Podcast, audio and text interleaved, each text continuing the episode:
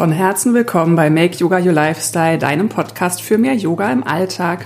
Ich bin Lea Lemang und ich möchte dich inspirieren, Yoga nicht nur als Hobby, sondern als Lebensweg zu wählen. Statt das Glück im Außen zu suchen, können wir es durch Yoga in unserem Inneren finden. Wie das geht, erfährst du in diesem Podcast.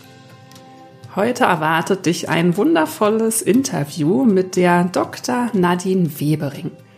Vielleicht hast du schon mitbekommen, dass ich kürzlich bei Nadine im Podcast zu Gast war. Wenn nicht, ich verlinke dir die Folge nochmal in den Show Notes. Schau unbedingt bei Nadines Podcast Stay in Balance auch vorbei. Und natürlich habe ich mir die Chance nicht nehmen lassen, Nadine direkt auch zu mir einzuladen.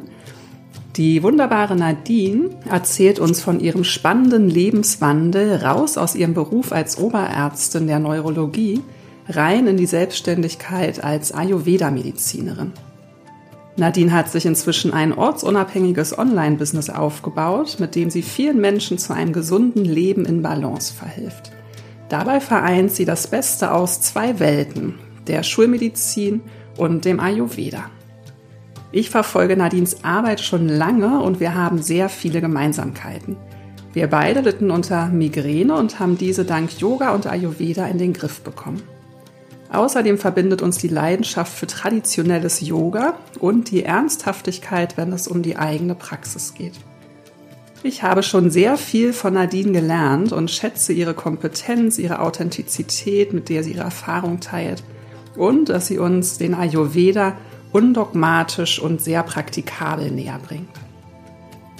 In diesem Interview berichtet uns Nadine, wie ihr der Sprung aus ihrem Beruf als Oberärztin in die Selbstständigkeit gelungen ist wir sprechen über sensible Migränegehirne, über Identifikation, über Pommes, Minimalismus und ich bekomme endlich eine Antwort auf die Frage, wie ich meine Gelüste auf Knackiges und Knuspriges stillen kann, ohne zu unayurvedisch zu werden. Dies und noch viel mehr hörst du in diesem Gespräch. Ganz viel Freude dabei. Hallo liebe Nadine, ich freue mich riesig, dass du da bist und heiße dich herzlich willkommen bei mir im Podcast.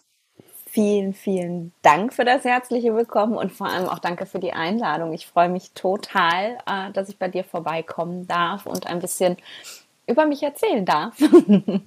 Ja, freue ich mich auch. Ich bin schon ganz gespannt. Ich bin ja begeisterte Hörerin deines Podcasts und freue mich jetzt total, dass ich aber mit dir direkt im Austausch gehen kann und nicht einfach nur so zuhören kann, sondern ganz aktiv dich fragen darf. Ich habe schon viel, viele Fragen, die mich beschäftigen, aber als erstes auf jeden Fall zu deiner Lebensgeschichte. Ich weiß ja, dass du irgendwann zum Ayurveda gefunden hast. Und ich habe mich immer gefragt, ist wohl zuerst Yoga in dein Leben gekommen oder erst Ayurveda?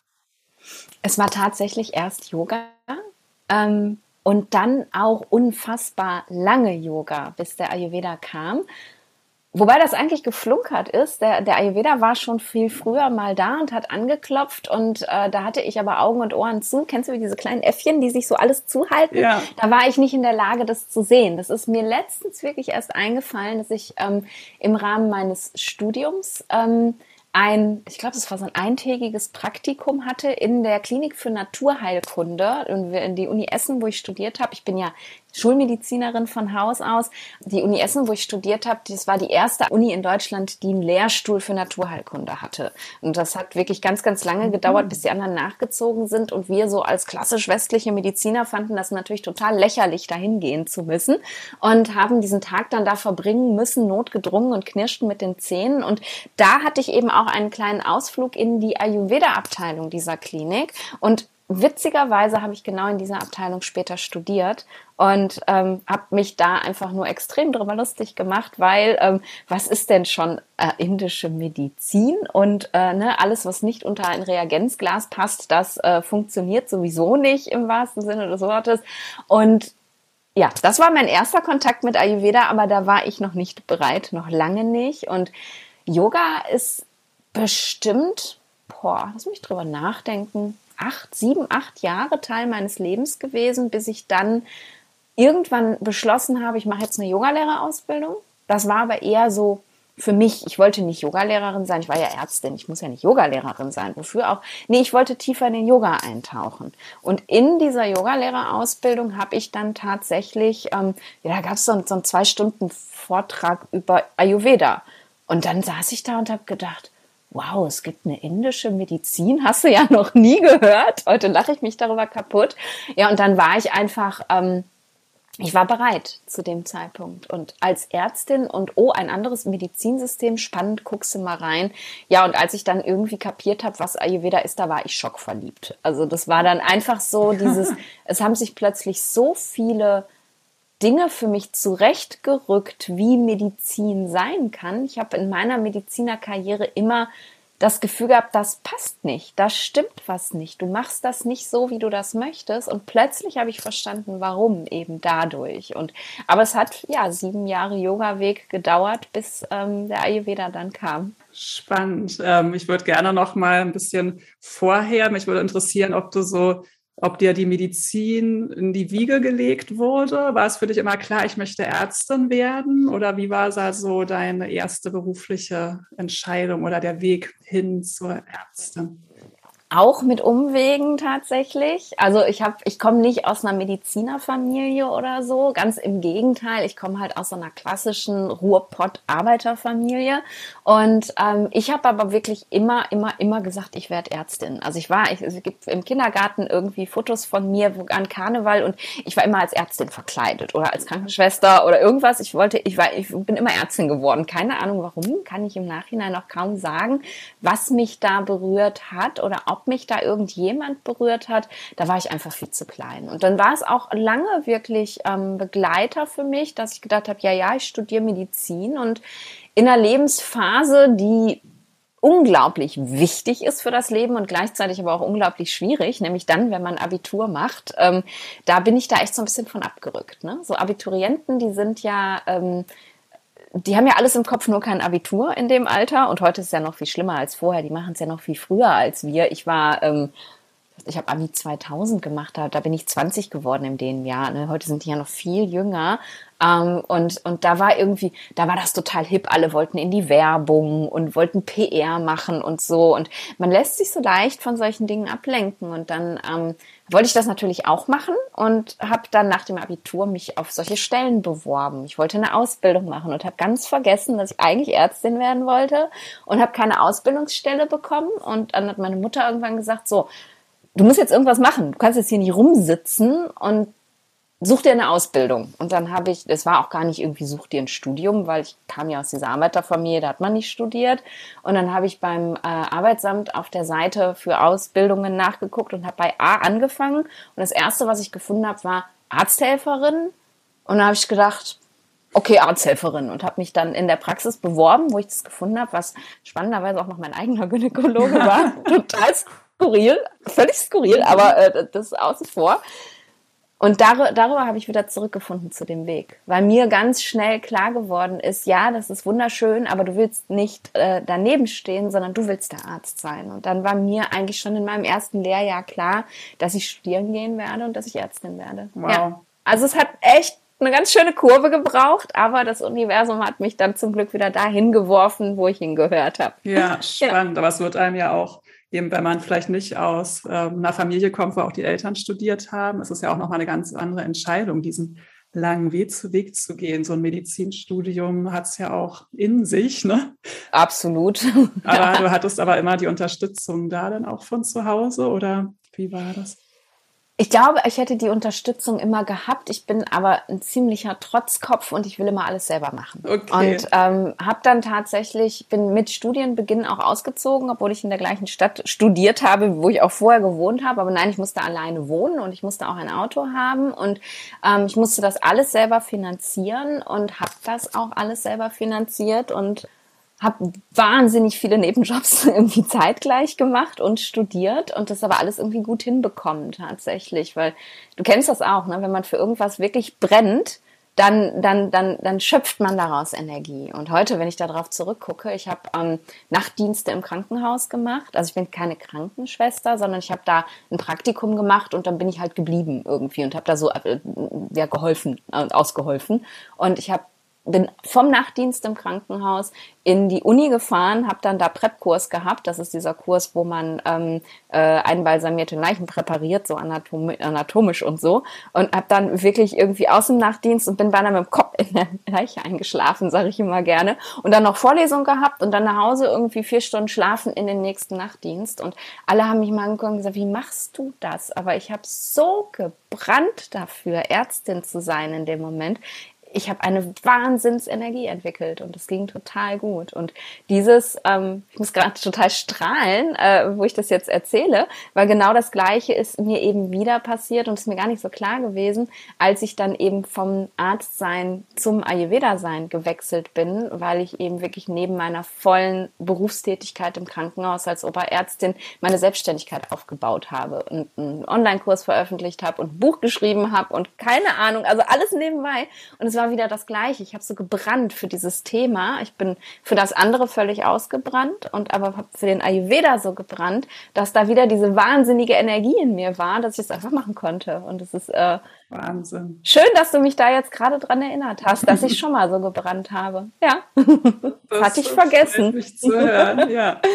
Und ähm, aber du meintest gerade, dass du früher auch ausgebrannt bist. Also da bist du dann schon auch sehr über deine Grenzen dann wahrscheinlich gegangen. Ne? Total. Ja, ja, ja. Also im, im Studium ging es tatsächlich noch, ähm, aber die Assistenzarztzeit war schon sehr hart und sehr quälend. Also ich habe 12, 13 Stunden jeden Tag im Krankenhaus verbracht, plus Dienste dann noch obendrauf und es war ist wahnsinnig viel gefordert worden. Und also da fing es dann schon an zu wanken, aber da hält man sich immer so ähm, ja über Wasser mit, äh, wenn ich dann mal Oberarzt bin, dann wird ja alles besser. Ne? Das ist ja vor allem eben diese mentale Stärke, die du brauchst, um sowas auch durchzustehen irgendwie. Und ich habe mir immer erzählt, wenn du deine Facharztprüfung machst, wenn du dann Neurologin bist, es sind ähm, fünf Jahre Ausbildung zum Facharzt nach dem sechsjährigen Studium. Und wenn du dann Neurologin bist und wenn du dann Oberärztin bist, dann wird alles besser und dann kannst du Medizin so leben, wie du das willst und musste dann sehr schnell feststellen, dass das einfach nicht so ist. Und dann hatte ich diese mentale Kapazität nicht mehr, das aufrecht zu erhalten und da ging es dann steil bergab. Also auch körperlich steil bergab. Also ich habe vorher das teilen wir ja. Ich habe äh, auch eine Migräne und ich habe vorher eben relativ selten Attacken gehabt dafür, wie ich gelebt habe. Und dann wurde es eben immer mehr und mehr und mehr. Und ich habe Schlafstörungen bekommen und ich habe mich körperlich schlecht gefühlt. Und also ich habe, mein Körper hat wirklich geschrien und hat gesagt, du kannst es hier nicht weitermachen, tatsächlich. Und bin darüber bin ich ausgebrannt. Also wahrscheinlich. Pff, manche Leute glauben nicht an körperliches Burnout, aber ich glaube, dass es so ist, dass mein Körper einfach Burnout hatte und gesagt hat, jetzt geht's hier nicht weiter, veränder was. Ja. Und das war der Punkt, wo ich die Yogalehrerausbildung gemacht habe. Ah, okay. Aber musstest du dann auch eine drastische berufliche Entscheidung treffen oder wie hast du das dann gehandelt? Ich habe diese drastische berufliche Entscheidung in Scheiben getroffen, sagen wir mal mhm. so. Also ich habe ähm, meine, meine erste Oberarztstelle, also die erste leitende Position war eine Stelle ähm, auf einer Schlaganfallstation. Also ich habe die Schlaganfallstation geleitet und das war sehr, sehr, sehr anstrengend tatsächlich. Da ging eben auch gar nichts mehr. Wir hatten massiv zu wenig Assistenzärzte. Ich habe also, ich war immer mein eigener Assistenzarzt und es war wirklich krass. Und teilweise habe ich dann noch die Intensivstation gleichzeitig gemacht. Also ging nicht. Also war es gar nicht so, dass als Oberarzt dann alles gut wird, ja. Das genaue Gegenteil. Es wurde einfach nur immer schlimmer und schlimmer und ich habe immer mehr und mehr gemerkt, nee, ich kann die Medizin gar nicht machen. Also ich hatte wirklich einen Punkt, wo ich irgendwann dachte, ja, wenn, wenn du hier lebendig rauskommst und alle anderen heute Abend auch, äh, dann ist ja schon viel erreicht. Kein Patient gestorben und ich auch nicht. So. Und das kann es nicht sein, das ist nicht Medizin, so wie ich sie praktizieren will. Und dann habe ich ja, bin ich ein Scheibchen ausgetreten. Ich bin dann auf in eine andere Klinik gewechselt. Das kam auch wieder so, also es wurde mir angeboten, diese Stelle. Ich glaube, das Universum hat einfach gemerkt, es geht hier nicht weiter. Weil ich glaube, wenn dieses Angebot nicht gekommen wäre, ich weiß nicht, wie lange ich noch weitergemacht hätte.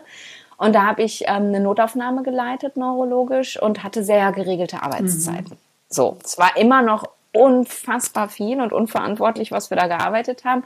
Aber ich bin pünktlich rausgekommen. Und das war dann plötzlich, das hat mir plötzlich den Raum gegeben, ähm, dass ich sagen konnte, oh mein Gott, ich habe Freizeit, was mache ich denn jetzt? Und da kam die Idee, ähm, die Yogalehrerausbildung zu machen tatsächlich, weil ich plötzlich so viel, ähm, ich hatte so viel Leben und das war ich ja gar nicht gewohnt. du musst dich irgendwie füllen.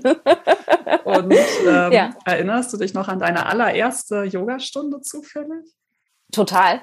Ja. Echt? Dann erzähl doch mal. Ja, ich total witzig. Ich weiß das wirklich und ich habe, ähm, das muss man dazu sagen, ich habe ein unfassbar schlechtes Gedächtnis, was Ereignisse angeht.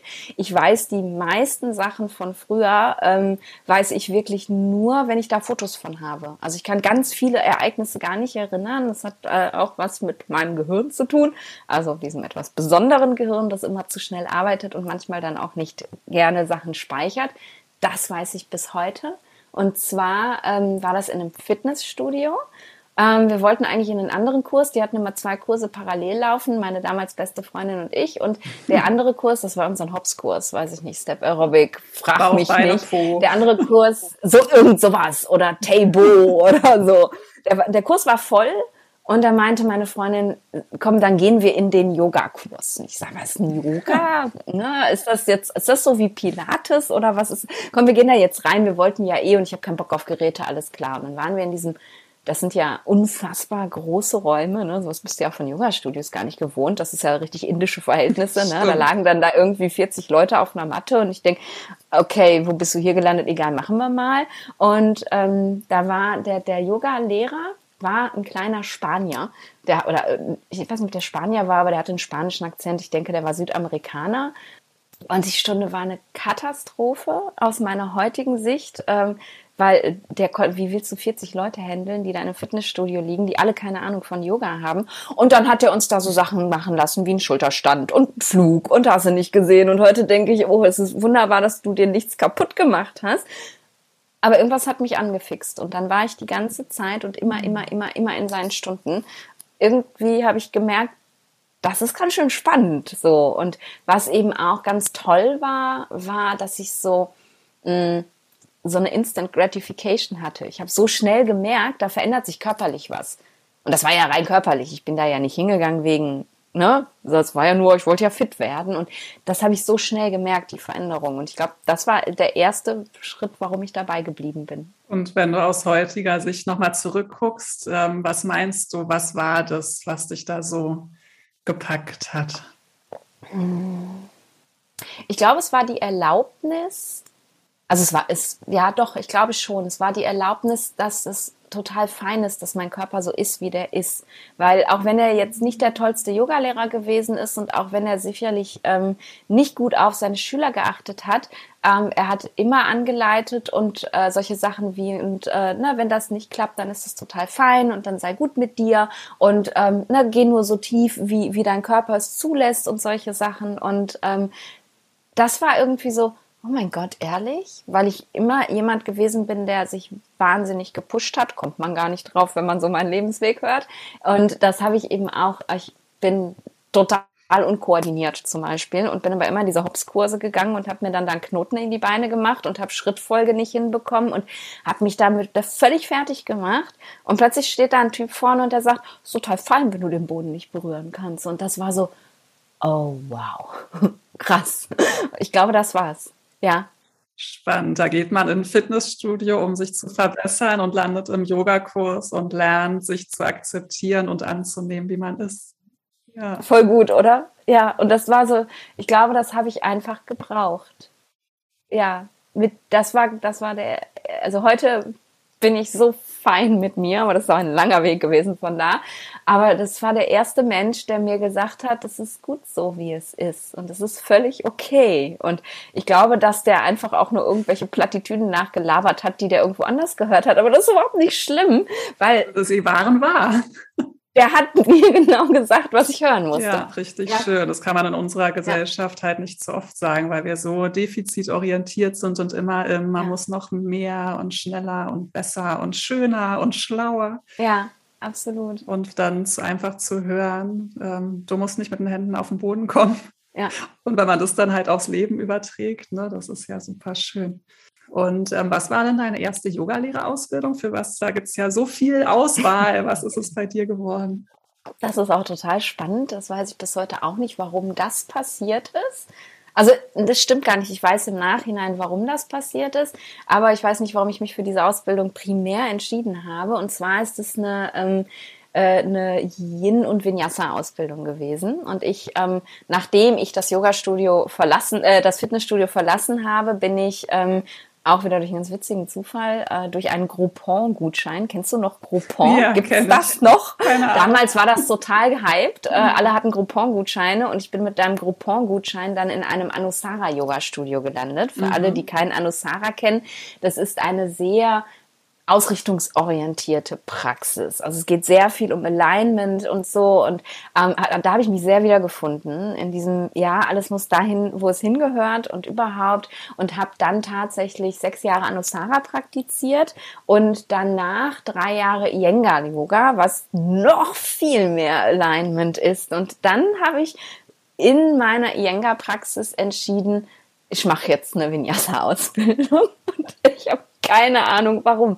Irgendwas hat mich da magisch angezogen. Es, es war ein Stück weit auch das Yin, weil das eine kombinierte war, weil ich da schon gemerkt habe, irgendwas spricht mich im Yin sehr an. Und es war bei mir in der Nähe und es war alles so praktisch und irgendwie habe ich mich angemeldet, Vinyasa ist gar nicht meins. Äh, überhaupt nicht. Weil meins das, auch nicht. Das ist, mir geht das alles viel zu schnell. Ich habe bis ja. heute nicht raus, wie ich atmen soll und, und, und ersticke beinahe beim Vinyasa. Es ist überhaupt nicht, null meins. Aber, und das weiß ich eben jetzt retrospektiv, warum es mich dahin geführt hat, denn meine Ausbilderin in diesem Studio, die hat ähm, mich darauf aufmerksam gemacht, dass man Ayurveda studieren kann in Essen, in meiner Heimatstadt. Mhm. Und eigentlich, sie hat eine Heilpraktika-Ausbildung gemacht, also es ist ein extra Studium für Ärzte und Heilpraktiker. Ähm, und eigentlich wollten wir das dann zusammen machen, zusammen studieren gehen. Sie hat es nie gemacht. Ähm, bis heute nicht, aber sie hat mich eben dahin gebracht und deswegen bin ich da gelandet. Aber warum? Also ich habe seitdem kein Vinyasa mehr unterrichtet. Also nie, ich weiß auch nicht, ist nicht meins. Aber jetzt habe ich, jetzt habe ich eine Vinyasa-Ausbildung. Super schön. Ja, total lustig. Aber auch, ich hatte gerade so einen kurzen Schauer, weil ich finde immer, wie man im Nachhinein manchmal so sehen kann, wie die Puzzleteile sich zusammensetzen. Das hättest du, also dir wurde ja diese Ayurveda, dieses Ayurveda-Studium schon mal präsentiert, aber da warst du halt noch überhaupt nicht offen. Nein. Bist so ja. deinen Stiefel weitergegangen und wie es aber doch einfach ähm, zu dir kam. Ne? Das finde ich immer so schön, weil das sieht man ja in dem Moment noch gar nicht, wofür das alles gut ist. Und im Nachhinein dann, ah ja, so hat sich irgendwie alles gefügt. Und ich finde es wahnsinnig schön, ähm, das zu reflektieren. Darum bin ich auch immer über solche Podcasts total dankbar, weil die mich immer noch mal reflektieren lassen.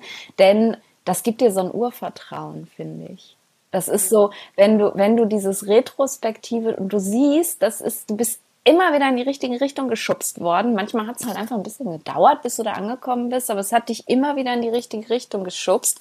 Dann kriegt man so ein Urvertrauen, dass auch wenn sich gerade irgendwas echt doof anfühlt, dass du auf dem richtigen Weg bist und du wirst erst hinterher kapieren, warum sich das jetzt doof anfühlen musste oder falsch oder wie auch immer. Und das ist mega schön. Ja, ja, super schön, dass du das auch nochmal sagst, weil das ist echt was, was man so auf diesem Weg auch immer mehr lernt, halt wirklich in die Dinge zu vertrauen, auch wenn irgendwas mal überhaupt nicht so läuft und man denkt, hä, was soll das denn schon wieder einfach so, ach ja, in ein paar Jahren werde ich schon wissen, wofür es gut war. Ja, und, und dann geht's einfach schneller vorüber. Und das ist ja nicht so, als ob ich mich nicht dann wahnsinnig aufrege, wenn irgendwas nicht so klappt, wie es sollte oder wie auch immer. Aber es ist halt, äh, das habe ich vor ein paar Tagen noch gemerkt, da war ich auch mal ich unfassbar sauer auf jemanden und, und habe echt gedacht, diese Wut geht nie vorüber. Und hatte irgendwie einem Freund geschrieben, ich muss telefonieren, ich muss es loswerden, aber ich bin jetzt noch gerade in meinem Teacher-Training, ich brauche noch drei Stunden. Und als ich dann fertig war und ihn anrief, war das so, ah, ist schon vorbei. So, also soll man Kaffee trinken gehen, aber ich muss mich jetzt nicht mehr auskotzen, es ist vorbei. Also du kannst gut. es einfach auch viel leichter loslassen. Es kommt ja. immer wieder, aber du lässt es halt los. Ne? Ja. Und, ja, voll gut. Aber jetzt sind wir voll aus dem Kontext geraten. Ach nee, ich finde, das gehört irgendwie auch alles dazu. Aber ich bin total gespannt, jetzt zu hören. Dann hast du das Ayurveda-Studium gemacht und das war ja. nebenberuflich oder musstest ja. du dafür, okay, also du warst in, dann in beiden Welten unterwegs. Ja, genau, genau. Also es ist ein, ähm, ein Studium, das in äh, Kooperation mit äh, einer Uni in Südindien stattfindet und ähm, es ist eben nur für Ärzte und Heilpraktiker, weil wir eben den kompletten schulmedizinischen Teil dadurch nicht mehr studieren müssen. Wenn du Ayurveda in Indien studierst, dann studierst du auch Schulmedizin und eben Ayurveda-Medizin und da wir das schon mitgebracht haben, durften wir das eben machen und es war also so ein, so ein Wochenendstudium sozusagen. Also wir sind dann immer live vor Ort gewesen, ähm, ein Wochenende im Monat und haben dann da eben äh, studiert mit meinem, meinem indischen Lehrer. Und es war ähm, eine ganz spannende Reise tatsächlich. Und äh, zu dem Zeitpunkt war aber auch Ayurveda schon ganz viel in meinem Leben. Ich hatte schon jeden Podcast rauf und runter gehört und mir schon Lehrbücher, äh, typisch Schulmediziner, ich hatte schon Lehrbücher bestellt und die auch schon ausgelesen bis zu dem Zeitpunkt, als ich angefangen habe zu studieren. Also es traf mich da nicht mehr so, oh mein Gott, das ist ja eine ganz andere Welt. Aber ja, das war, ähm, das waren wirklich zwei Welten, in denen ich mich dann bewegt habe. Und wirklich, also da war so eine, da habe ich während des Studiums auch noch in einer normalen Klinik gearbeitet, in Anführungsstrichen. Also später habe ich ja dann nochmal gewechselt in eine Klinik, ähm, wo es auch eine Ayurveda-Abteilung gab. Aber während des Studiums ähm, war es noch eine normale Klinik und es war ein am Anfang war es okay und irgendwann habe ich gemerkt, wow, ist ein ganz schöner Drahtseilakt, ne? Weil du kannst halt nicht, wenn du in einer neurologischen Notaufnahme stehst, irgendwie nach Räucherstäbchen riechen und die Klangschale in der Tasche haben. Das, ist, das läuft nicht. Du musst halt trotzdem, weißt was ich meine, aber du musst halt ja. halt trotzdem immer noch irgendwie da an der Front sein und funktionieren und zack, zack und irgendwann ging es dann nicht mehr mit der Gratwanderung. Da war dann vorbei. Da habe ich gemerkt, okay, ähm, das zerreißt dich irgendwie. So, also es war jetzt nicht nur, dass es sich einfach doof angefühlt hat, Ärztin zu sein in diesem System, sondern ich habe mich wirklich innerlich zerrissen gefühlt. So und einfach so. Ja, die größten Teile von mir waren einfach zum Yoga und zum Ayurveda hingerissen. Das war einfach so. Da war nichts zu machen. Ja. Das heißt, Ayurveda hat gewonnen, weil ja. ich finde nämlich auch so spannend, das haben wir ja auch ähm, gleich, dass du halt diese westliche Medizin, ich habe zwar ein bisschen was, ich hatte Kosmetikwissenschaften studiert, aber arbeite jetzt ja noch Teilzeit in der medizinischen Forschung, ja. also habe auch ja irgendwie so ein Wissenschaftsherz, aber auch das Yoga-Herz. Und ähm, bei mir ist es aber auch immer, dass ich halt also bei Yoga und Ayurveda habe ich noch nichts gefunden, was ich kritisieren kann, sondern das kann ich vollumfänglich annehmen. Und bei dem anderen System kann ich Teile annehmen, aber nicht alles. Ja. Geht es dir da auch so? Total, absolut. Also Nee, kritisieren kann ich wirklich nichts. Also es ist schon so, dass es, ähm, aber das ist auch nicht der, der traditionelle Yoga. Ähm, es ist bei vielen sehr verwestlichen, verwestlichten Stilen habe ich schon ein Problem. So, also da, ne? klar, es gibt Dinge, man findet Sachen, die man doof findet, auf jeden Fall. Ja. Absolut, aber der traditionelle Yoga und der traditionelle Ayurveda, no way. Das ist, äh, das, da, da gibt es nichts zu kritisieren. Es hat einfach recht. Das ist einfach, das ist ein Gedankensystem, das einfach von vorne bis hinten funktioniert. Sonst wird es ja auch nicht schon seit Jahrtausenden existieren. Und ja, in der anderen Welt ähm, war oft was, wo ich das Gefühl hatte, ey, nee, das passt doch einfach nicht. Ne? Das funktioniert einfach nicht. Und auch nie verstanden habe, warum nicht. Und das, dann hat mich eben das Ayurveda-System auch erst erleuchtet. Also ich habe zum Beispiel ähm, meine Assistenzarztzeit an der Uni Essen gemacht. Das ist ähm, eine neurologische Abteilung, wo es einen großen Kopfschmerzschwerpunkt gibt. Und habe da in einer äh, Kopfschmerz, im Kopfschmerzzentrum gearbeitet, also so einer Spezialpraxis für Kopfschmerzpatienten, die, wo die wirklich gut behandelt worden sind. Ne? Da gab es so, so Tagesklinik, wo die gekommen sind. Und dann haben die ganz viel Psychoedukation bekommen, also erklärt bekommen, was ist jetzt überhaupt deine Migräne und Physiotherapie und haben äh, ne, alles Mögliche an nicht medikamentösen Maßnahmen erklärt bekommen. Und, dann, und ich habe nie verstanden, warum das bei den Leuten nicht wirkt oder warum das bei manchen wirkt und bei anderen Leuten nicht. Und das habe ich ganz oft im westlichen System gehabt, dass ich immer gedacht habe, irgendwie so, wir machen auf alle das Gleiche drauf und bei manchen wirkt es und bei manchen nicht. Warum eigentlich? Und es war mir nie klar. Ja, okay, das ist statistisch, ja, ja klar, ne, Gaußsche Normalverteilung haben vielleicht alle schon mal gehört.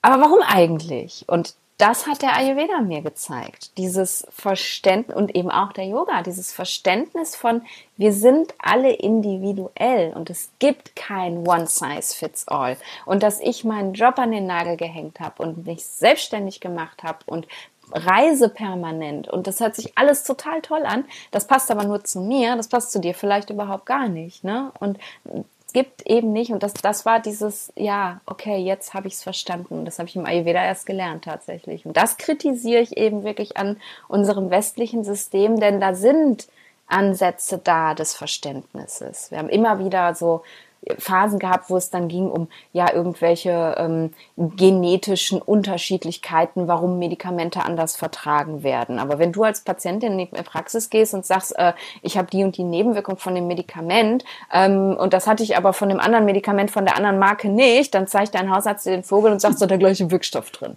So, also ja. nimm sie das jetzt mal. Ne? Und das ist leider immer noch so und das kritisiere ich wirklich an dem System, dass diese Individualität da einfach noch nicht angekommen ist. Ja, und dass es auch überhaupt Nebenwirkungen gibt. Ja. Ne? Das ist ja auch, also ja. wir behandeln mit Dingen, die dann wieder eine Krankheit wegdrücken, ja. aber dafür halt irgendwelche anderen Sachen mitbringen und das halt ähm, in der westlichen Medizin gar nicht nach der Ursache geguckt wird. Ne? Das ist ja auch, ja. wir haben ja beide nun dieses Migräne hoffentlich hinter uns, ja. aber wir kennen uns aus mit der Migräne, dass man im Westen bekommt man Triptane, dann ist der Schmerz doch weg, ist doch kein Problem. Ja, super.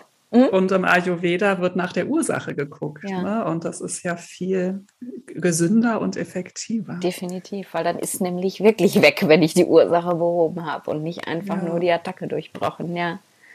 Ja. Und wie war für dich ähm, der Schritt aus diesem Angestelltenverhältnis in die Selbstständigkeit? Ist dir das dann leicht gefallen oder hattest du, war es ein mutiger Sprung oder ein leichter Sprung? Es war also da, da war ich schon mit echt viel Urvertrauen unterwegs. Das heißt, ich, da waren keine Ängste da, dass ich jetzt irgendwie unter der Brücke schlafen muss oder keine Ahnung was. Ähm, was mir sehr schwer gefallen ist, wo ich lange drauf rumgekaut habe, bis es soweit war, und dann wurde der Schmerz einfach irgendwann größer und dann musste ich springen, war meine, meine mir selbst auferlegte Identität loszulassen. So, ich war ja Ärztin, und als Ärztin bist du ja auch was in Deutschland, ne? Und ich, ich war ja auch immer nur Ärztin. Ich habe mich darüber definiert, dass ich das bin. Und es ist einer dieser Berufe, wo man sich wirklich darüber definiert. Und ich habe so viel geleistet, um die, diesen Beruf ausführen zu können. Ich habe so viel gelitten, um da hinzukommen, wo ich war. Und das jetzt einfach alles in den Sack zu hauen und dann irgendwie so einen komischen spirituellen Shishi online zu machen. Ähm, das war schon ein ganz schöner Schritt und das war ähm, ein spannender Prozess, weil der bei, bei allem, was ich auch vorher gelernt habe, durch den Yoga und auch durch den Ayurveda, wer ich eigentlich bin und so, dieser Schritt hat mich gezwungen, mich damit auseinanderzusetzen, dass ich viel mehr bin als mein Beruf. Und ähm, das habe ich gemerkt, da war ich zu dem Zeitpunkt nämlich noch nicht, weil dieser Trennungsschmerz äh, vom Arzt sein. Und das ist ja Quatsch, ich bin ja immer noch Ärztin. Ja, total. Hab, ist ja nicht weggegangen, ja. nur weil ich jetzt nicht mehr in einem Krankenhaus arbeite. Aber so fühlte sich das mhm. an. Und dieser Trennungsschmerz war sehr, sehr groß. Und der hat mich wirklich dann nochmal so richtig krass in diesen Prozess reingestürzt, rauszufinden, wer ich bin, damit ich mich über mich selbst definieren kann. Und wenn mich heute einer fragt, was machst du denn so und damit meinen Beruf meint, dann erzähle ich immer solche Sachen wie, ja, ich mache total gerne Yoga und ich bin auch super gerne in der Natur und so. Und dann gucke ich mal alle an und denken, was, was stimmt denn nicht? Weil ich das, ich finde das so schrecklich. Man definiert sich über die Arbeit so. Und das ist doch, das ist einfach falsch. Und weil man sich damit von sich selber distanziert, weil man kann ja nie die Arbeit sein. Natürlich, jetzt bin ich auch irgendwie meine Arbeit, weil ich bin das Produkt, aber das ist halt irgendwie anders, ne? Ja, nicht nur ja. das. Ne? Ja. Aber würdest du sagen, also ich weiß noch, ich hatte ja nach Abitur, habe ich erst mal eine Friseurausbildung gemacht und dann habe ja. ich studiert. Und ich glaube, ich brauchte dieses Studium, um mir selbst irgendwie, ich brauchte schon so ein bisschen so einen Beweis, dass ich schlau genug bin oder irgendwie sowas. Hast du das Gefühl, dass du irgendwie so vielleicht so einen Ego-Antrieb beim Ärztestudium hattest oder war es eher wirklich so diese Leidenschaft, ähm, Menschen zu helfen oder was so deine Motivation war? Ich glaube, es war wirklich die Leidenschaft. Ja, Weil ich, ich kann mich halt Schön. wirklich auch daran erinnern, dass ich immer sehr kritisch auf Kollegen geguckt habe, die, die ihren weißen Kittel so vor sich hergetragen haben. Und ich immer gedacht habe, Leute, was ist mit euch los? Wir sind doch nur Ärzte. Also das ist doch jetzt, ich habe dieses Gott in Weiß Phänomen nie gehabt, was ganz viele hatten. Also ich glaube, Sehr ähm, gut, ja, das ist ja schon verbreitet. Ja.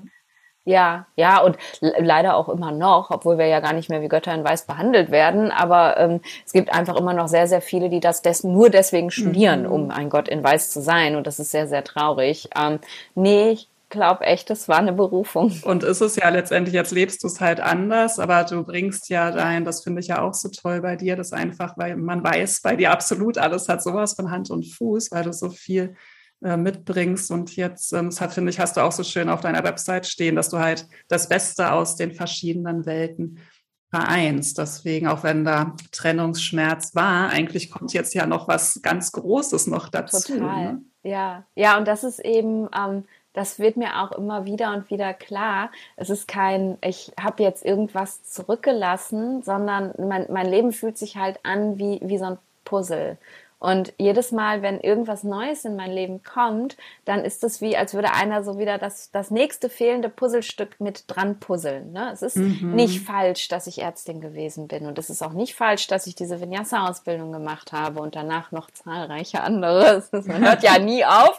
Ja. Ähm, sondern das sind alles Missing Pieces. Und irgendwann am Ende wird dann ein wunderschönes Bild daraus entstanden sein und alle Teile werden ineinander gepasst haben. Und deswegen bereue ich auch nicht, nicht, nicht eins dieser Puzzlestücke, weil sonst hätte einfach auch ein Stück im Bild gefehlt und dann würde das nicht mehr so schön aussehen am Ende. Mhm. Ja. Ja, so fühlt sich's Sehr an. Schön. Aber das hat auch gedauert, dahin zu kommen. Ja. Und hatte dann, ähm, dass du dich für Neurologie entschieden hast, hatte das auch was damit zu tun, dass du da schon unter Migräne gelitten hattest eigentlich? Mm, nee, tatsächlich gar nicht. Oh, ja. ähm, ich hatte im, war das im ersten Semester, ich glaube schon, so einen Neuroanatomiekurs. Ähm, und da haben wir halt ja das Gehirn gelernt. Und ich war einfach unfassbar fasziniert. Also ich war, es war irgendwie dieses, oh mein Gott, das ist da alles drin und das macht, dass wir so sind und so funktionieren. Das hat mich wahnsinnig fasziniert und diese Faszination hat mich dann einfach nicht mehr losgelassen. Und für mich war eigentlich im Grundstudium schon klar, dass ich Neurologin werde. Ich habe mir auch im Grundstudium schon eine Doktorarbeit gesucht in der Neurologie und habe darüber dann auch äh, wirklich Anschluss in diese Abteilung gefunden, wo ich dann auch später gearbeitet habe. Und ich war immer so das Maskottchen und dann habe ich auch ähm, da als ähm, studentische Hilfskraft gearbeitet in der Abteilung. Also ich war immer da immer Neurologie, immer Neurologie. Ähm, das war, ja, es war auch so ein, so ein Brennen, so eine Leidenschaft. Und ich mag einfach gerne, und deswegen mag ich den Ayurveda jetzt auch so, ich mag gerne Dinge, wo es nicht viel mehr braucht als dein Wissen. Ne? Wir haben heute diese unfassbare Apparatemedizin, mit der wir ganz viel machen und sehen können.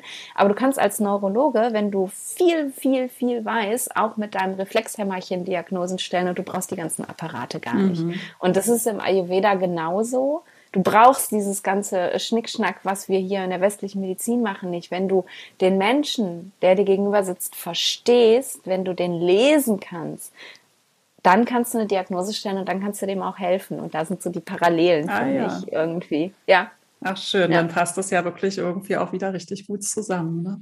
Ja, und jetzt bin ich auch ganz gespannt zu hören, weil ich verfolge ja mit großem Interesse, wie du dir ja auch so ein ähm, Business aufgebaut hast, wo du ortsunabhängig mhm. bist und habe dann ja. ganz gespannt verfolgt, wie du jetzt nach Mexiko dann ähm, gereist bist und habe auch von den Hürden gehört, weil ich, das ist ja auch von mir so ein bisschen Traum, halt ortsunabhängig zu sein. Ja. Äh, magst du ein bisschen erzählen, wie dein heutiges Leben aussieht?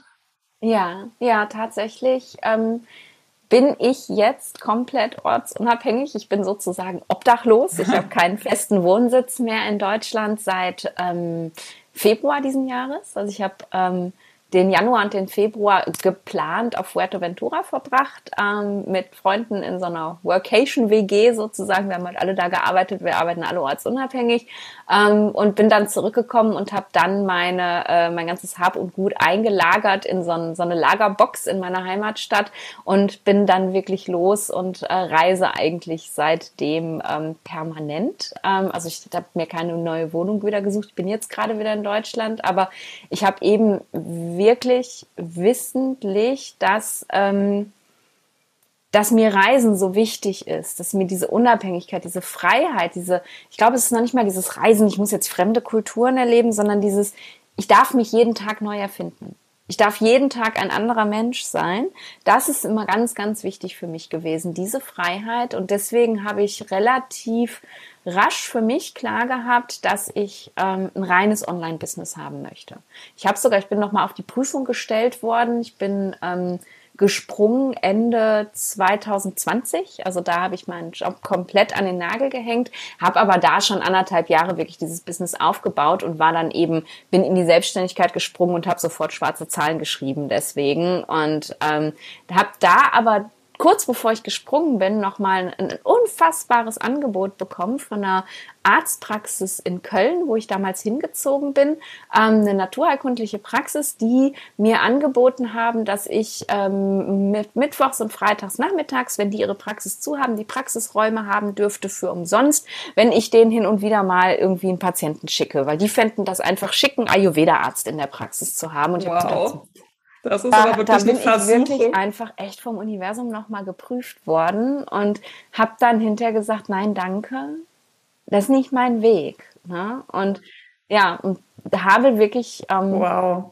dieses Business so aufgebaut, dass es komplett online funktioniert. Ich bin auch immer mal wieder offline unterwegs. Also ich gebe zum Beispiel Retreats ähm, auf Teneriffa und jetzt auch hier in Deutschland ähm, und auch mal Workshops in Deutschland und so. Aber ich habe eben keine festen Praxisräume. Ich mache meine Beratungen, die Ayurveda-Beratungen komplett online und eben auch alles andere. Also ich habe Ausbildung, ich habe Supervisionsgruppen, ich mache Masterminds, ähm, ganz, ganz viel Zeug, was nebenbei noch so funktioniert, aber immer wirklich ganz ganz klar online oder wenn offline, dann für einen kurzen Zeitabschnitt irgendwo, damit diese Freiheit, mich jeden Tag wieder neu zu entscheiden, was ich möchte, einfach erhalten bleibt. Und so ist es eigentlich dieser kleine Kasten, in den wir reinstarren gerade, der mein Alles ist. Mein Büro, mein äh, ja, Arbeitsplatz, mein Alles. Und ähm, das ist ein ganz großes Geschenk tatsächlich. Und ähm, haben wir ganz am Anfang, als wir angefangen haben zu sprechen, ähm, ja auch gesagt, das habt ihr alle nicht gehört, weil das war äh, ist schon länger her, dass einfach dieses Internet auch ein ganz großes Geschenk ist, weil man mit so vielen tollen Leuten in Verbindung kommt, die man sonst nie kennengelernt hätte. Und ähm, ja, ja, also mich sehr dankbar für, dass das so funktioniert. Es war aber, es ist mir nicht so geflogen. Es war ein ganz, ganz, ganz hartes Stück Arbeit, aber wie gesagt, ist mir leicht gefallen. Ja. Dann bist du jetzt also eine digitale Nomadin. So kann man das nennen. Ich, ich nenne es immer sehr gerne Perpetual Traveler, okay. weil ähm, dieses digitale Nomadentum ähm, sehr vergesellschaftet ist mit einer Vorstellung von irgendwelchen Leuten, die ähm, äh, von irgendwelchen Affiliate-Links leben, also in ihren okay, Instagram-Stories ja. Werbung machen und damit Geld verdienen. Und ähm, deswegen versuche ich das möglichst immer zu trennen, aber definitionsgemäß bin ich das, ja. Und heißt das, dass du unter Palm auf dem Sonnenstuhl liegst und das Geld einfach so reingeflogen kommt? Oder wie Nein. sieht die Realität so Nein. aus? Also ich war jetzt zum Beispiel nach meinem Retreat auf Teneriffa, was ich im äh, Ende April gegeben habe, war ich dann noch ähm, drei, also ich war vorher ein paar Wochen schon da und war dann aber noch mal drei Wochen ähm, auf Teneriffa, bevor ich wieder nach Deutschland gekommen bin. Und ähm, in da ich, ich habe mich da wirklich mal drauf konzentriert. Ich habe tatsächlich in einer Woche ähm, einmal den Strand bei Tageslicht gesehen.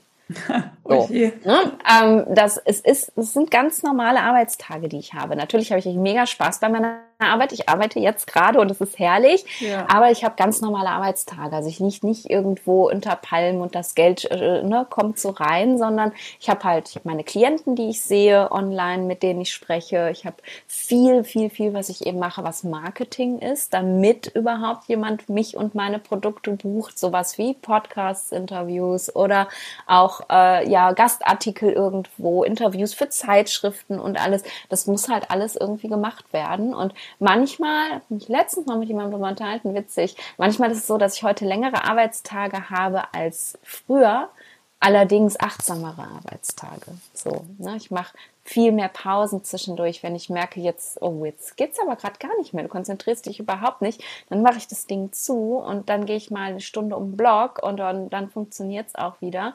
Ähm, aber nee, ich liege nicht unter Palmen und ähm, nein. Nein, und manchmal hat man dann kein Internet, wie in Mexiko, und dann wird es nämlich auch alles mal ganz, ganz, ganz fransig plötzlich, wenn dein ganzes Business auf Internet basiert und dann hast du kein Internet. Ja, das kann man in deinem Podcast sich total gut nochmal anhören. Das ist sehr schön, auch dass ja. du uns da immer so authentisch mitnimmst und dann, wie ja. du dann irgendwie versucht hast, am Strand ein Yoga-Video aufzunehmen und dann laufen da Leute zwischendurch. Unfassbar. Also ja. es ist wirklich, da, da, da muss man echt im Vertrauen bleiben dann. Mhm. Also es ähm, lässt sich immer irgendwie alles regeln und, und es ist halt, es ist ein kontinuierliches Learning auch. Und ich bin da auch, ähm, für, für mich ist heute, und das ist einfach, glaube ich, ein Geschenk, was mir der Yoga gemacht hat, für mich ist heute nichts mehr ein Fehler oder eine Niederlage oder ein hat nicht funktioniert, sondern immer nur ein Learning. Ich habe jetzt einen mobilen WLAN-Router, in den ich lokale ähm, Telefonkarten reinstecken kann und darüber kann ich mir, egal wo ich bin, auf der ganzen Welt einen Hotspot setzen für meinen Computer und das kann mir jetzt nicht mehr passieren. So, Super, und das okay. war halt notwendig, dass ich das lerne. Und ja. ähm, ne, meine, meine internationalen Stecker, wenn ich weiterfliege, sind jetzt auch nicht mehr im Koffer, der verloren gehen kann und ich kann plötzlich meinen Laptop nicht mehr aufladen, sondern die fliegen jetzt mit mir im Handgepäck. Und okay. ich glaube, das ist, wichtig ist, glaube ich, dass man sich eben und das gilt nicht nur für Selbstständigkeit, sondern für das ganze Leben, dass man sich von solchen ähm, Rückschlägen nicht, nicht aus der Bahn werfen lässt, sondern einfach immer guckt, okay, was lerne ich jetzt daraus? Ne? Was, was, was kann ich aktiv verändern, damit mir das nicht nochmal passiert? Weil ich habe viele Freunde, die in Mexiko leben. Ähm, mein Lehrer kommt aus Mexiko, äh, also mein jetzt aktueller Yoga-Lehrer kommt aus Mexiko. Und ähm, ich muss da ja wieder hin. Das geht ja gar nicht anders. Also muss ich einen Weg finden, das möglich zu machen. Und darum geht's, glaube ich, im Leben. Nicht zu sagen, oh, das war jetzt total der Fehler und jetzt sind mir zwei, zwei, zwei Menschen aus meiner Membership abgesprungen, weil ich zweimal kein Yoga online unterrichten konnte und alles ist ganz schlimm. Nee, aufstehen, Krönchen richten, weitermachen. Sehr gut. ja. Und was ich auch super spannend fand, ich glaube, es gehört ja auch so ein bisschen zu der Lebensweise, wie du sie jetzt lebst, ähm, dazu, dass du irgendwann angefangen hast, sehr stark auszumisten und jetzt ja, ja deutlich minimalistischer lebst. Ja. Magst du darüber ein bisschen erzählen? Mhm. Ich glaube, auch das hat ganz viel mit Yoga zu tun.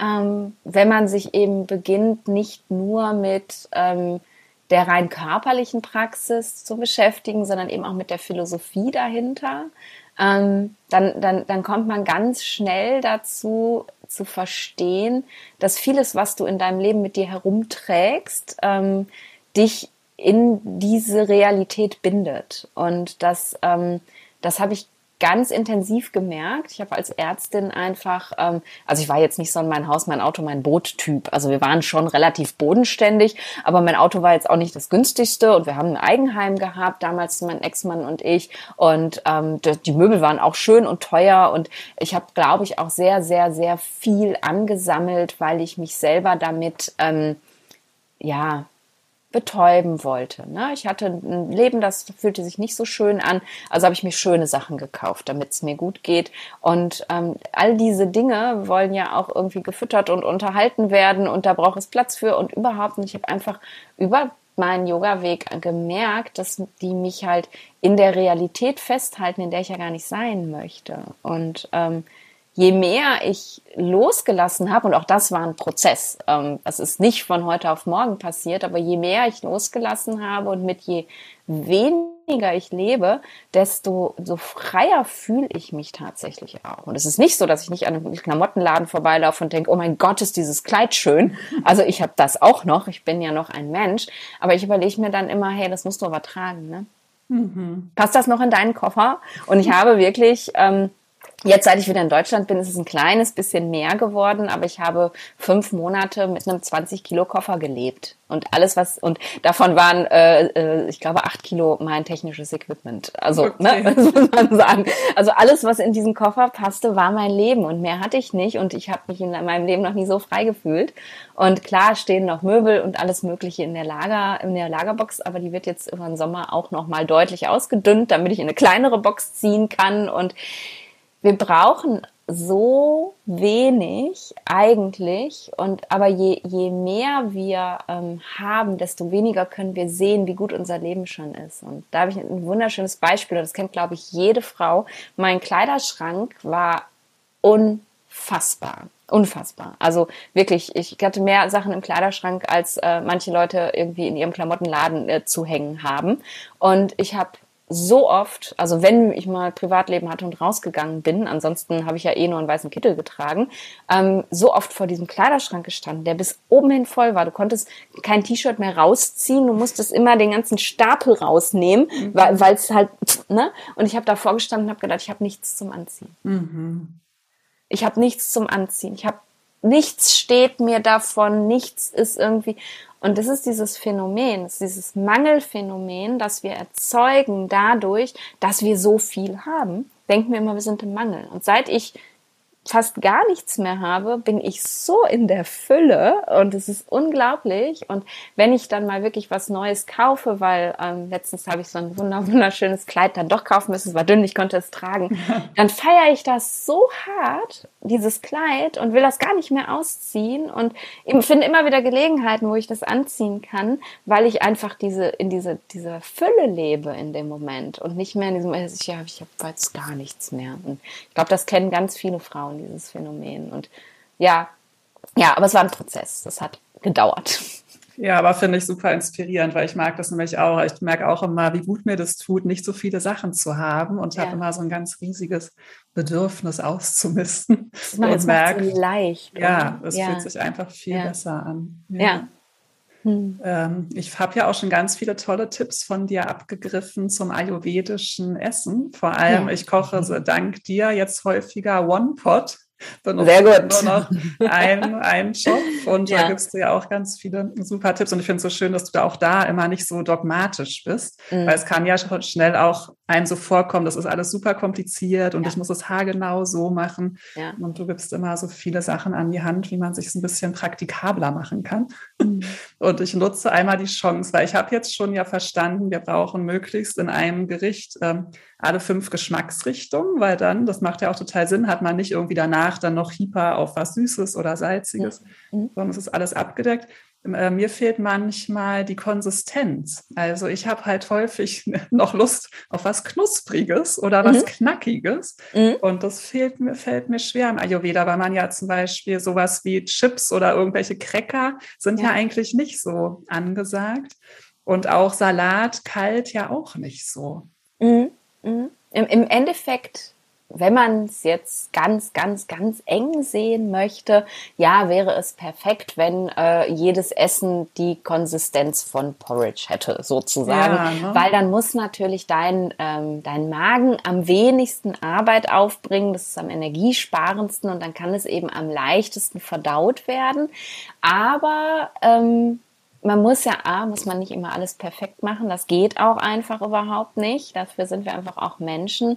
Und B, ähm, ich handhabe das tatsächlich immer so, dass ich mir überlege, wie kann ich das am besten ausgleichen. Ne, wenn ich jetzt merke, ich hätte mal Lust auf was Knackiges, ähm, und das habe ich auch, dann ähm, schaue ich eben, wie kann ich das kombinieren. Denn ähm, im Endeffekt ist das Problem, wenn wir im Ayurveda sagen, so, so Chips sollst du nicht essen oder äh, ne, irgendwelche, weiß ich nicht, knackigen Cracker zum Essen oder so, geht es darum, dass die eben trocken sind. Ne? Und Trockenheit ähm, stört halt die Verdauung und äh, Trockenheit erhöht halt eines dieser ayurvedischen Doshas und darum wollen wir das vermeiden.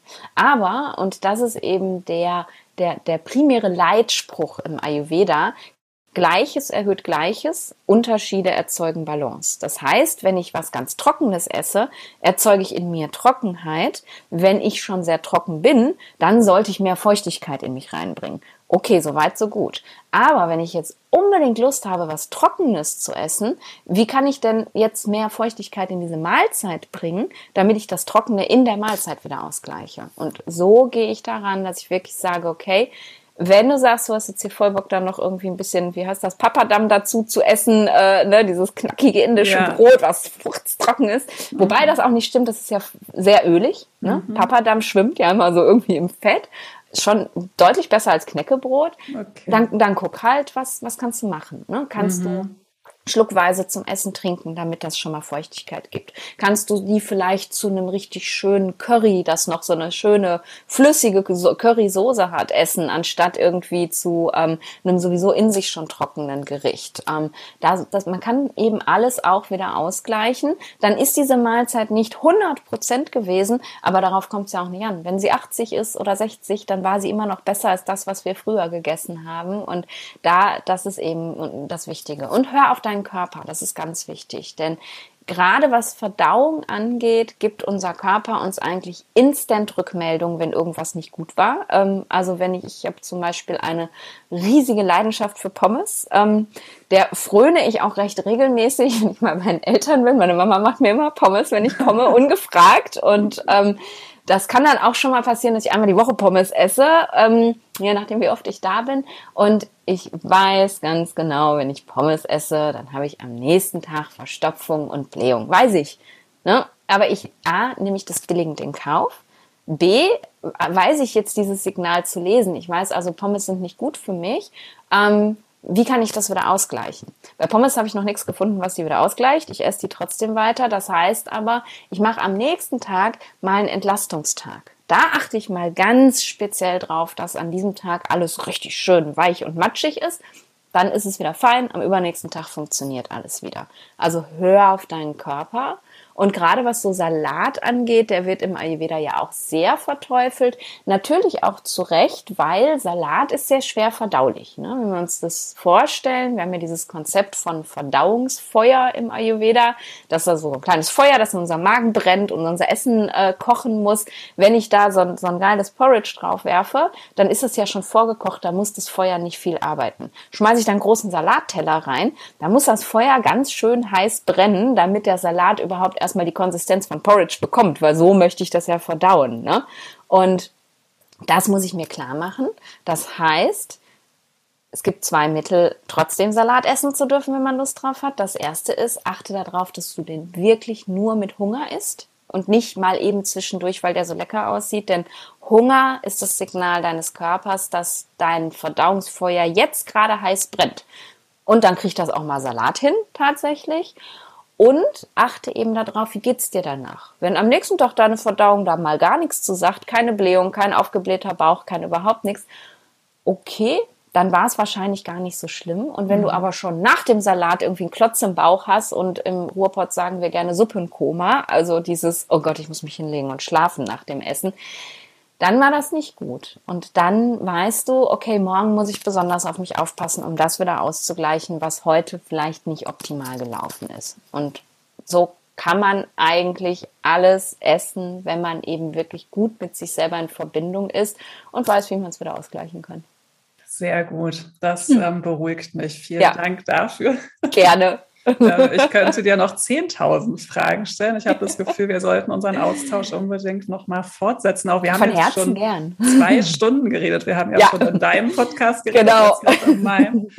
Und äh, ich könnte noch weitermachen, aber ähm, langsam möchte ich zum Ende kommen ja. und aber unbedingt noch mal dich fragen nach deinen tollen Angeboten, weil ich weiß, du machst ja so viele Sachen. Ich habe gesehen, du bietest sogar ein Retreat auch an, extra für Menschen mit Migräne.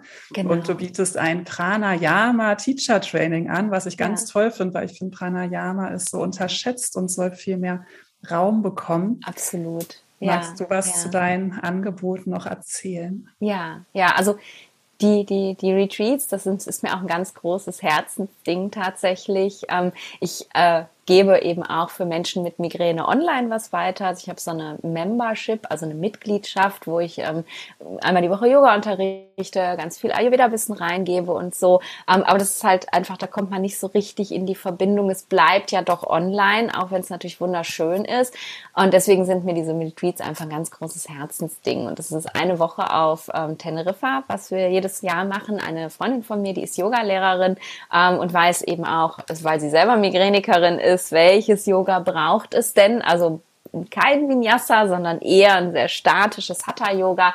Ähm, die unterrichtet mit mir zusammen und unterstützt mich da. Und ähm, ja, das ist halt eine Woche, wo ich mein komplettes Ayurveda-Yoga-Migräne-Wissen reingebe und ähm, das ist einfach wunderschön. Mir macht super viel Freude und die Teilnehmer, die bisher da gewesen sind, sind auch einfach unglaublich begeistert. Und es ist ein ganz schöner Ort auf Teneriffa. Es ist ähm, eine, eine Anlage, die halt komplett uns gehört, mitten in so einer Bananenplantage mit Blick aufs Meer und also ganz fantastisch. Ja, das, ähm, das ist so mein Baby. Das ist das nächste Mal. Ähm, Ende Oktober, Anfang November. Also der letzte Oktobertag und die erste Novemberwoche. Aber du verlinkst wahrscheinlich auch alles in den Show Notes. Auf jeden Fall. Ähm, genau, ja. Und dann habe ich eben mein Pranayama Teacher Training. Das ist auch ein ganz, ganz tolles Projekt, finde ich, weil, wie du sagst, das ist einfach sehr unterrepräsentiert.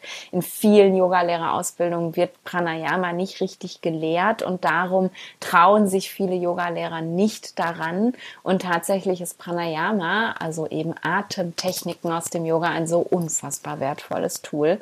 Und ähm, ja, das war einfach ein Herzensprojekt schon immer, weil ich eben durch meine verschiedenen Yoga-Stile, die ich mittlerweile gelernt habe, ähm, viel Pranayama gelernt habe und das einfach weiterzugeben und den Leuten die Angst zu nehmen und den Leuten zu zeigen, wie können sie es machen. Und es ist ganz vielfältig. Also wir haben Yogalehrer in der Ausbildung, wir haben ähm, Psychologen in der Ausbildung, Ärzte in der Ausbildung, viele Ayurveda-Coaches auch, weil natürlich mein Ayurveda-Wissen da auch mit einfliegt. Ganz, ganz toll. Gibt's im Januar wieder. Ähm, das mache ich so auch. Ich mache ganz schön viel. Mich gibt's, also mich gibt's hauptsächlich auch eins zu eins. Also diese Einzelberatungen, Ayurveda-Beratungen eben, wenn du mit einem Problem zu mir kommst, mir das schilderst, ich mir angucke, was ist nicht in der Balance und dir dann eben sage, ähm, was kannst du in deinem Leben verändern, ernährungstechnisch, aber auch an deinem Verhalten, vielleicht an deiner Yoga-Praxis, äh, vielleicht an deinem Pranayama. Ähm, ja, da, da bin ich eben auch sehr, sehr dankbar, dass das möglich ist, weil da, da, da verändert sich für die Menschen auch ganz, ganz viel viel tatsächlich mit Unterstützung von jemandem, weil ja, Ayurveda kann man heutzutage überall herkriegen, das Wissen, man kann sich Bücher kaufen und, und es gibt ganz viele tolle Instagram-Accounts und Podcasts und, und, und. Aber häufig ist dann doch das Problem, dass es nicht individuell genug ist und man braucht dann doch nochmal Unterstützung und das bin ich, da bin ich sehr dankbar für, dass ich das darf. Da sind auch bestimmt ganz viele Menschen sehr, sehr dankbar für, weil du ja einfach diese wahnsinnige Kompetenz mitbringst und es eben diese eins zu eins Beratung einfach braucht. Ne? Auch Yoga war ja ursprünglich etwas, was eins ja, zu eins ausschließlich ja. gelehrt wurde. Ne? Ja, und ich finde auch, dass wir da tatsächlich wieder hinkommen müssen. Ja. Also ich, ich habe überhaupt nichts gegen Gruppen-Yoga-Stunden. Ich finde es auch extrem schön. Ich praktiziere selber total gerne in so einer Gruppenenergie. Aber ich finde, dass wir noch viel mehr dieses Mindset bekommen müssen hier im Westen, dass ich eben wirklich meinen, meinen Lehrer habe, der mir eine eigene Praxis gibt und die immer wieder auf mich anpasst. Denn ähm, ähm, auch Yoga ist ganz individuell und auch Yoga ist ein Heilmittel. Ne? Es gibt die Ayurveda-Yoga-Therapie zum Beispiel, auch eine meiner vielen Ausbildungen. Ähm, da, da, da machen, da schnüren wir wirklich eine Praxis, die auf die Dysbalance ausgelegt ist. Die Leute kriegen dann nur Asanas, die wirklich für ihre Dysbalance geeignet sind. Und wenn du in so eine klassische Yogastunde gehst, hast du ja immer eine Mischung. Du hast Vorbeugen, du hast Rückbeugen, du hast Twist, du hast Stehhaltung, du hast Sitzhaltung, du hast, ne, wie auch immer, brauche ich euch nicht erzählen. Und manche passen für dich vielleicht überhaupt nicht. Und deswegen, da müssen wir einfach auch noch mehr hinkommen, dass wieder eins zu eins Yoga gemacht wird. Ja. Richtig schön, Nadine. Ich bin so froh, weil du alles, was du sagst, ich kann alles total unterschreiben. Schön, das freut mich. Noch ganz kurz meine beiden Abschlussfragen, die ich mhm. jedem stelle. Ich frage immer einmal, ob du einen Make Yoga Your Lifestyle Tipp hast, etwas, was Menschen ähm, vielleicht in ihrem Alltag verändern können. Es darf auch ein Make Ayurveda Your Lifestyle-Tipp sein. Irgendwas Kleines, Praktisches, was einem weiterhilft auf diesem Weg. Hm. Ich glaube, mein, mein aller, aller, aller wichtigster Tipp ist tatsächlich, und es ist egal, ob Yoga oder Ayurveda, ist regelmäßig bei sich einzuchecken und zu gucken, was ist.